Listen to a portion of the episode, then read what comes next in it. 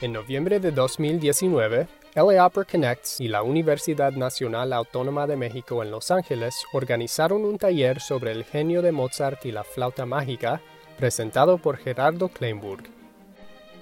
Episodio 3 analiza a Mozart y su desenfrenada independencia como compositor y como persona. Gracias. Regresan a Salzburgo Imagínense el niño, debe haber estado insoportable. O sea, Mozart no era lindo, no era bastante, era arrogante, soberbio, petulante. No era, era, un poco como su papá. Su papá lo enseñó a exigir tanto hacia él que nunca estaba satisfecho. Un poco como Cristiano Ronaldo, que siempre quiere más y más y más y nunca termina de estar satisfecho. Entonces le encargan más óperas, Mozart, los Mozart son muy eh, reconocidos en Salzburgo, se cambian de casa, de la que trae de Gase a, una plaza más grande, con una casa más bonita, más grande, en fin. Eh, vuelven al segundo viaje a Italia, donde va a hacer otra ópera, o va a estrenar las óperas que le han seguido comisionando. Regresa del segundo viaje a Italia y va a suceder algo fundamental en la historia de la música, no de Mozart. Al día siguiente de regresar del segundo viaje a Italia, se muere el viejito adorable de Segismundo von Schrattenbach, el arzobispo, el patrón barco, permisivo, que los deja hacer lo que quieren. Y entonces empiezan los problemas. Segismundo von Schrattenbach es sucedido por Jerónimo, Jerónimo Coloredo, un hombre joven, músico, austero, y le dice a Mozart y a Leopold, ¿saben qué, amigos? Se acabó el 20, game over. A chambearle, güey. Y la chamba está aquí. Nada de permisitos, nada. Aquí. Mozart ya, como adolescente, ya tiene chambita también, trabajo en la corte, ya los dos trabajan en la corte, y entonces se acaba esta etapa en la que pueden viajar de esa manera. Si Imagínense todo lo que se tuvo que poner, eh, todo lo que tuvo que concatenarse de esa manera. Si von Schrattenbach se muere cinco años antes, Mozart no hubiera ido a Italia. Y si no hubiera ido a Italia, no habría flauta mágica. No, habría, no sería el mismo. Todo, ya lo sé, en la vida de todo es el efecto mariposa, ¿no? Todo, un, cambias un milímetro de algo y todo cambia. Pero en Mozart son muchísimas cosas. El genio más grande de la historia tuvo una buena, tuvo una de las suertes más grandes de la historia. Es muy importante entender eso. Eh, todavía hacen un tercer viaje a Italia porque tienen comisiones pedidas y tampoco eh, el nuevo arzobispo no quiere que sus eh, ciudadanos salzburgueses queden mal con el mundo, se los permite. Y después de ese tercer viaje empieza lo que yo llamo el periodo de la jaula de oro de Mozart. Y no es de oro, de la jaula, del encarcelamiento de Mozart. Si han ido a Salzburgo, o aunque no hayan ido, probablemente hayan escuchado que Salzburgo vive en buena medida de la imagen de Mozart.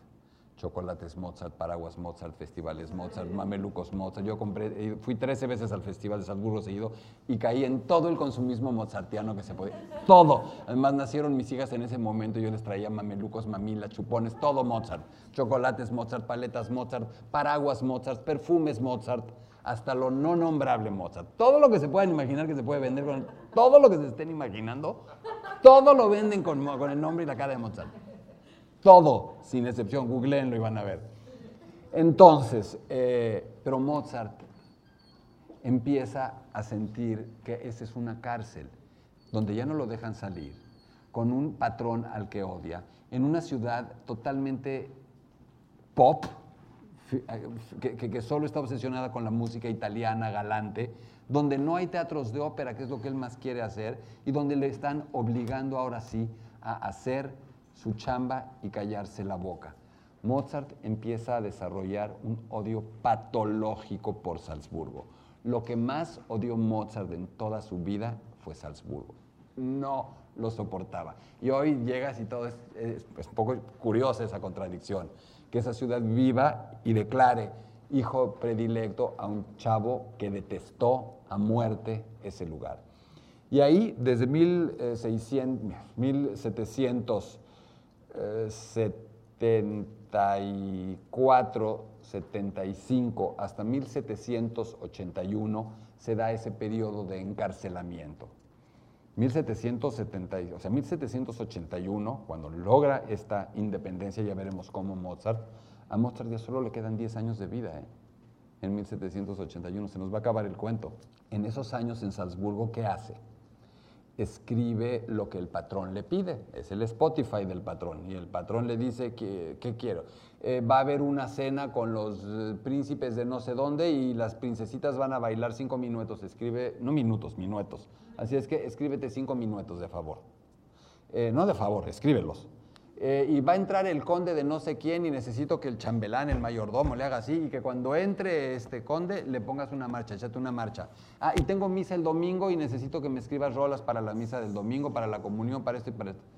Entonces, este chavito que en Italia ya estaba codeándose con el jet set de la ópera, que ya era considerado no un niño prodigio, sino un joven compositor brillante, está ahora de chalán en en el, eh, ¿cómo se llama? En el Palacio Arzobispal de Salzburgo. Se pueden dar usted, ustedes cuenta de cómo, le debe haber sentado a Mozart eso, pero sobre todo hay algo, lo único que de verdad es imposible hacer en Salzburgo es ópera, que es lo único que quiere hacer y que es lo que más le importa hacer. En ese periodo en Salzburgo, eh, Mozart escribe mucha música que no es interesante, no la voy a poner ahora, pero música insisto, donde no hay libertad, donde no hay ni libertad ni, ni, un estímulo a la creatividad, a la innovación.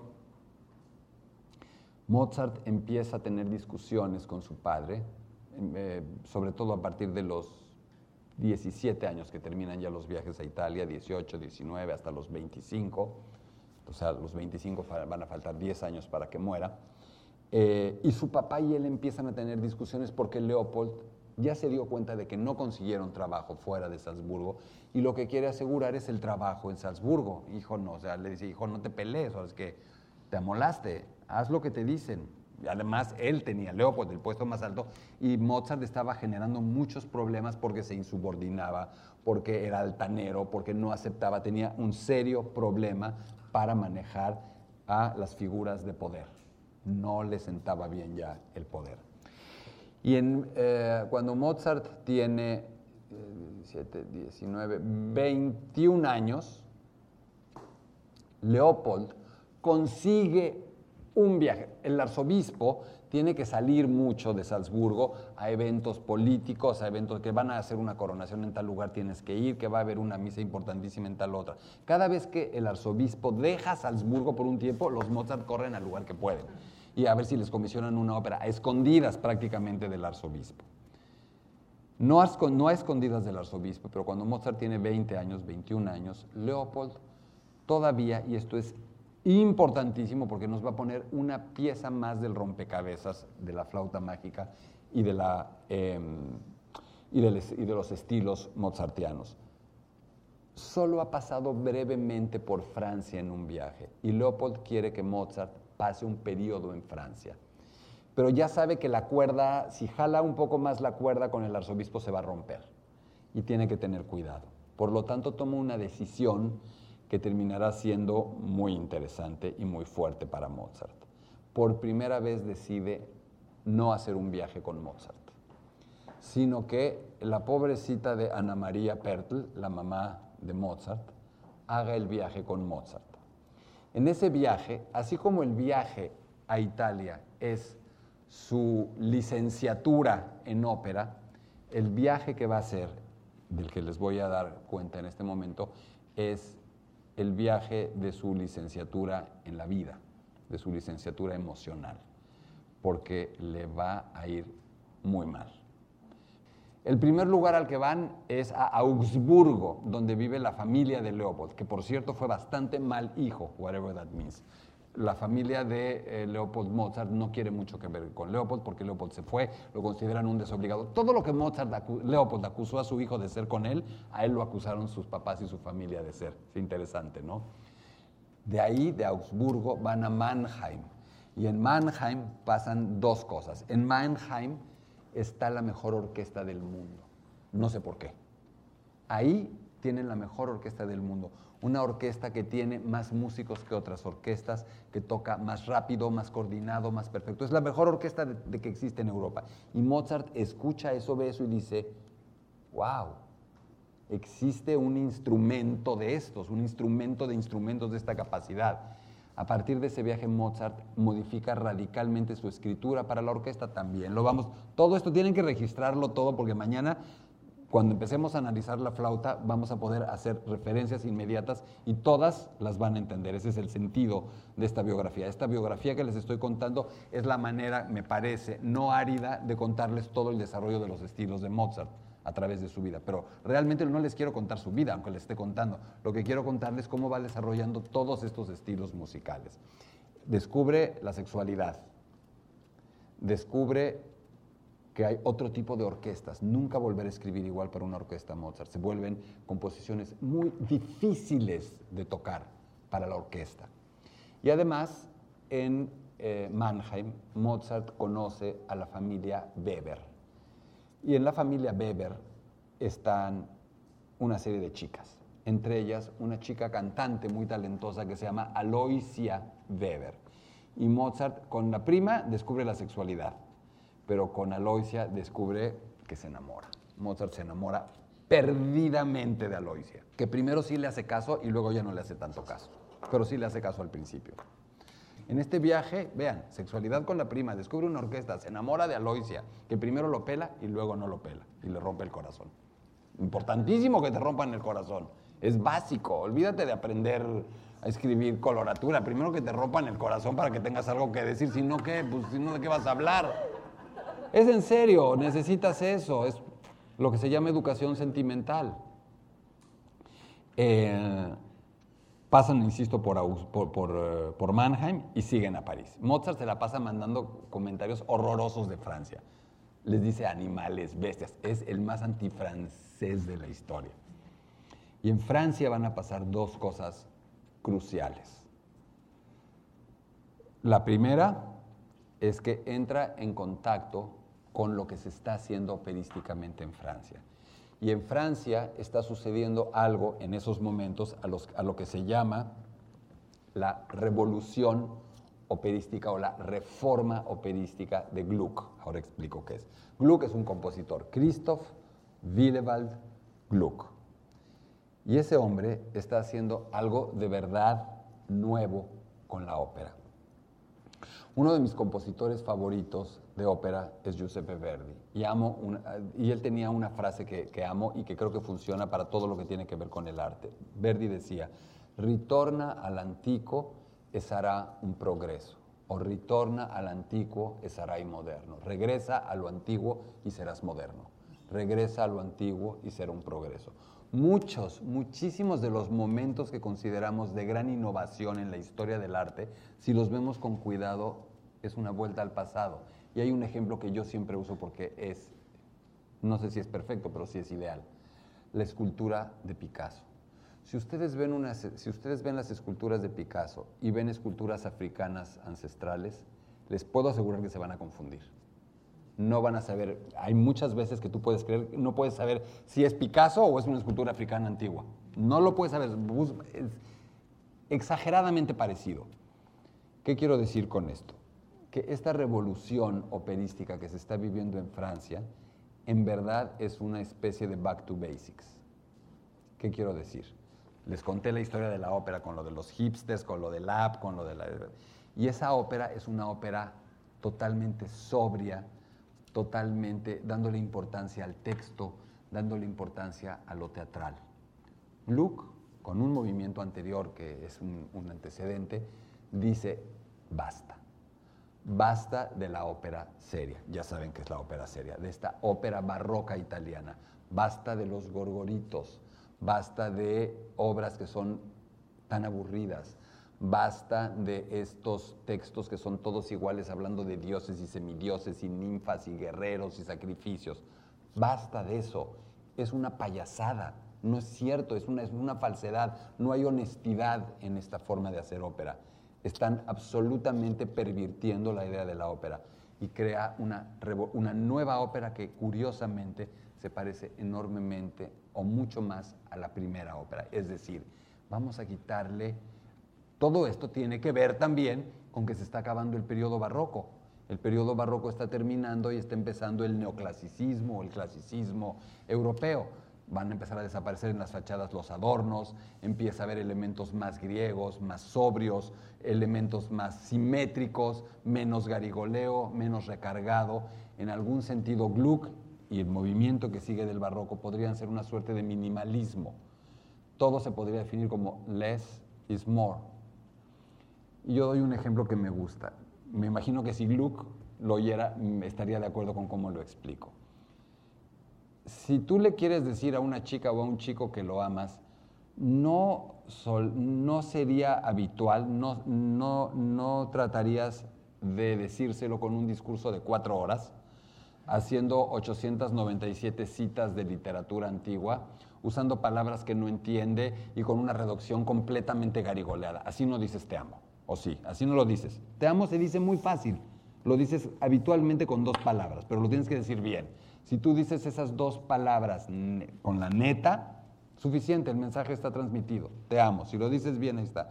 En algún sentido, Gluck lo que está diciendo con la ópera es, ya no, sin rollo, te amo, es te amo, simple, te amo. Y eso, o sea, eso es bello, está completamente perdido esa idea. Y Mozart entra en contacto con esa forma de hacer ópera nueva. Entonces Mozart ya tuvo contacto con la ópera seria, ya tuvo contacto con las sinfonías, ya tuvo contacto con el Singspiel del que les hablé, ya tuvo contacto con música religiosa y los coros religiosos, y esta es la última coordenada que nos falta para tener todos, todo el estuche de juguetes que va a usar en la flauta mágica, la ópera de Gluck, less is more. Vamos a hacer que de verdad, si un personaje le dice a otro te quiero, estoy triste, me duele lo que ha pasado, que lo diga con la verdad, con la neta. Y la neta musical es más sencilla no es así. Mozart entra en contacto con eso. Parece que no le da importancia, porque como habla mal de todos los franceses y como es bastante arrogante el chico, se, la pasa escribiendo mal. Pero claramente vamos a ver con muchas de sus óperas que siguen que no es cierto. Que sí aprendió, con H, aprendió eso. No solamente lo aprendió, sino que lo hizo suyo. Y hay algo más que sucede en Francia con lo que nadie contaba. Su mamá se enferma en el viaje y se enferma más y se sigue enfermando y se muere. Mozart tiene 18 años, no, ya tiene casi, no, 19, 20, cuando se le muere su mamá solo en París. Y aquí viene un momento crucial de la biografía de Mozart, porque Mozart le tiene que informar a su padre que su madre ha muerto, lo hace primero, lo, hace, hoy, hoy tenemos las cartas, lo hace primero mintiendo, o sea, poco a poco, como lo haría hoy alguien si no hubiera igual, diciendo está enfermo, ya sabes, no está enfermo, y va preparando a su papá. Y es un hombre, un tipo que ya está preparando a su padre para decirle que su madre ha muerto, es un hombre, no es un niño. Y Leopold, en ese momento en el que la madre se le muere a Mozart en París solo, hace algo horroroso le echa la culpa a Mozart. Todas esas cartas están. Tu madre murió por tu culpa. Y si no regresas inmediatamente, también me vas a matar a mí. Todo mal. Y hecho a perder todo. Todo lo bueno que había hecho lo echó a perder. Mozart discute eh, en las cartas con él fuertemente. Regresa poco a poco a Salzburgo. Pasa por Mannheim pensando que podrá caer en brazos de su amada Aloisia, que ya no lo pela, ya no le hace caso. Aloisia tiene una hermanita menor, que se llama, tiene varias hermanas, pero la más chica se llama Constanza y terminará siendo la esposa de Mozart. Mozart se casó con la hermana del amor de su vida. Esa es la realidad. No era el amor de su vida Constanza. Es clarísimo y su relación lo, lo marca. el amor de su vida fue Aloisia. Pero bueno, ya no lo pela. Tampoco puede correr abiertamente a refugiarse a los brazos o a la cama de su prima. Pero sí hay cartas donde le dice, por favor, acompáñame a llegar a Salzburgo, no quiero llegar solo a Salzburgo. Para hacerles este cuento un poco más corto, Mozart regresa de ese viaje a Salzburgo con su madre que se le murió, con el descubrimiento de la sexualidad, con el corazón roto, es decir, regresa hecho un hombre, sí, es un hombre, eso es, lo interesante de este viaje, que a mi modo de ver es más importante todavía que el viaje a Italia. Y además de todo, regresar a Salzburgo. Es un momento en el que Mozart se siente completamente fracasado y en el que su padre además le dice que es un fracasado, le dice que nunca va a conseguir trabajo, le dice cosas horrorosas y la relación entre Leopold y su padre se rompe completamente. Pero además es una relación que ha sido establecida desde el día cero en la música. O sea, de lo que Leopold y ¿de qué hablan además de música Leopold y Mozart? De nada, de nada, todo es música. Y entonces también en la música empieza a haber una muy fuerte tensión entre los dos. Mozart no quiere seguir haciendo ese tipo de música, no quiere estar en Salzburgo, no quiere escribir música pop, no quiere escribir esta música al estilo italiano, banal, quiere hacer algo nuevo, quiere hacer algo distinto y no tolera a Leopold y tolera aún menos al arzobispo Coloredo. Cada vez pelean más y más y Mozart empieza a desafiar la autoridad de Coloredo y eso está cañón. Coloredo es el príncipe de Salzburgo, es el arzobispo de Salzburgo y además el arzobispo de Salzburgo, o sea, el príncipe de Salzburgo, la cabeza del principado de Salzburgo tiene por ley que ser un arzobispo. Es en algún sentido un estado, un principado teocrático y además no es un arzobispo cualquiera. El arzobispo de Salzburgo, por ser arzobispo de Salzburgo, se convierte en el llamado primas Germaniae, el arzobispo primado, es el arzobispo más importante del rey, de todo el imperio austrohúngaro. Imagínense a este chavito desafiando al príncipe de Salzburgo, al arzobispo y a la mayor autoridad religiosa del imperio de los Habsburgo. No es cualquier cosa lo que está haciendo. Coloredo ya lo tiene entre ceja y ceja, no lo tolera, eh, Mozart logra todavía, estando en Salzburgo, que le comisionen una ópera seria en Múnich, Idomeneo, rey de Creta, que es una gran ópera de Mozart. Y cuando en 1781 estrena Idomeneo en Múnich y va de regreso a Salzburgo, el emperador le dice, ¿sabes qué? Vete a Viena. Se murió, José, se murió María Teresa de Habsburgo. Y va a tomar el poder, va a ascender al trono José II y viene todas las fiestas de la coronación todo el imperio va a estar ahí. Nadie sabe para quién trabaja. Mozart dice, Viena, vamos. O sea, es la última oportunidad que va a tener de poderse establecer, de ver si con el nuevo gobierno, con el nuevo emperador, consigue el puesto principal en Salzburgo. Perdón, consigue una ópera o un puesto importante en la capital, en Viena. Van a Viena y además todos los, los reyes, los condes, los duques, los nobles que van, se llevan a toda su corte. Es como cuando son la... Pues eso pasa también hoy, ¿no? Cuando viene la toma de posesión del presidente de Estados Unidos, no viene de todo el mundo y no dura, no hay verbenas y conciertos y todo, y dura una semana. Lo mismo, no hay nada nuevo bajo el sol, ya lo hacían ellos. Entonces Mozart va con Coloredo, lo obligan a ir a Viena, o más bien le piden que vaya, que, que vaya a Viena y en Viena se va a romper la relación. Si ya la relación con su padre estaba rota, en Viena se va a romper la relación con el arzobispo. En un momento que, además de ser definitivo para la vida de Mozart, es importantísimo en la historia universal de la música. ¿Por qué? Hay conciertos, hay actividades, hay, hay fiestas y Coloredo no le permite a Mozart ir a los momentos importantes. Es decir, cuando hay una fiesta con el emperador y van a poder tocar y se va a poder mostrar, no lo deja ir. Le dice, no, no, no, tengo una cena con el vecino y necesito que, me hagas, que estés aquí, que toques o que me hagas unas rolas para la cena. Y Mozart realmente ya no puede tolerar eso. Eh, todo va mal, las cartas de Leopold desde Salzburgo son suplicantes, desgarradoras, diciéndole a, Leopold, a Mozart que por favor se controle, que por favor no, esté, no se comporte de esa manera con el arzobispo. Mozart no quiere saber nada de su papá después de que lo haya culpado. Es horrible la carta en la que Leopold, es lo que les decía al principio, ¿qué derecho tenemos nosotros de conocer eso? O sea, ¿por qué tendríamos que conocer eso? Qué mala onda. A nadie nos gustaría ver que nos escribimos eso con nuestros padres. Pero esto nos permitirá entender muchísimo de la obra de Mozart. Estando en Viena, Mozart no puede más y eh, todo estalla cuando el conde de Thun, T-H-U-N, el conde de Thun, hace la super fiesta en Viena de, ese periodo y Mozart dice, yo voy a tocar mi obra, que me conozco. Y el arzobispo dice, ni madre, no, no vas. Sí, no, no, sí, sí, no, y no lo deja ir. Y Mozart enfurece hasta lo... Pero esto es rarísimo, que un músico haga eso, no es normal. O sea, los músicos son sirvientes que obedecen, que se visten como sirvientes, que comen con los sirvientes. Es un grado de servidumbre no bajo. O sea, no es el mismo grado de servidumbre del señor que lava los excusados, pero es parte de la servidumbre. Y en 1781 Mozart y el arzobispo se gritan, se insultan, se dicen de todo y eh, en el insta ahora, ahora sí que no terminamos de saber. Según Coloredo, Coloredo lo corre, según Mozart, él renuncia. Lo único que sabemos es que en, esa, en, esa, en ese encuentro horroroso rompen y el famoso conde de Arco, sabemos, le da una patada en el trasero a Mozart para sacarlo del eh, palacio donde están en Viena. Imagínense ustedes a Leopold leyendo esas cartas cuando Mozart le trata de decir de la manera más amable, pues que con la pena, pero que rompió con el arzobispo y que además se queda en Viena. Nunca más regresará a Salzburgo.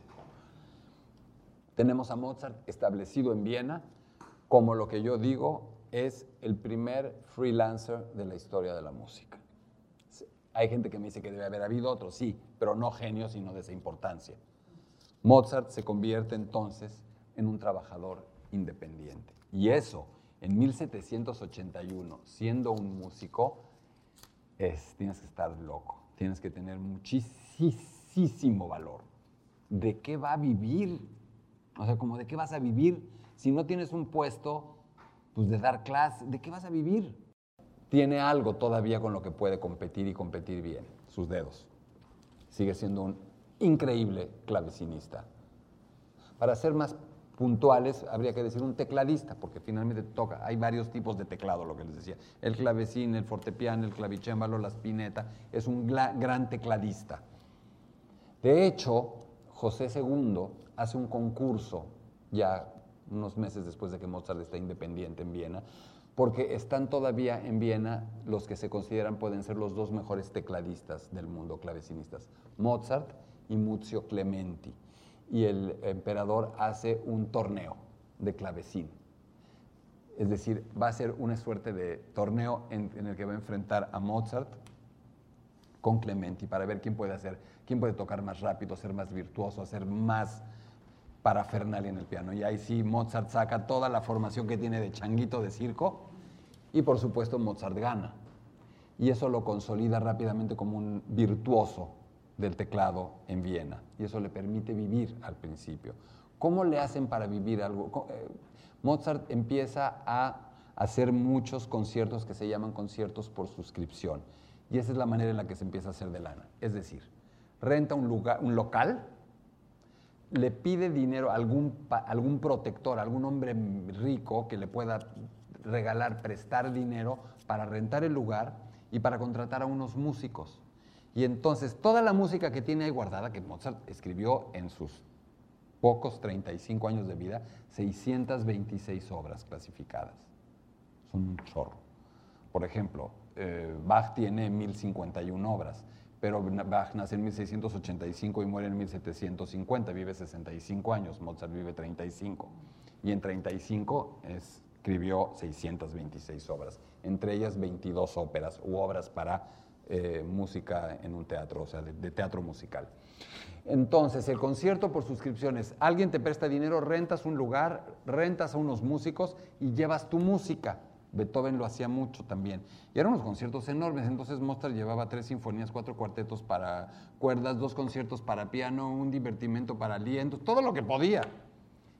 La gente para ir pagaba un boleto, entraba dinero.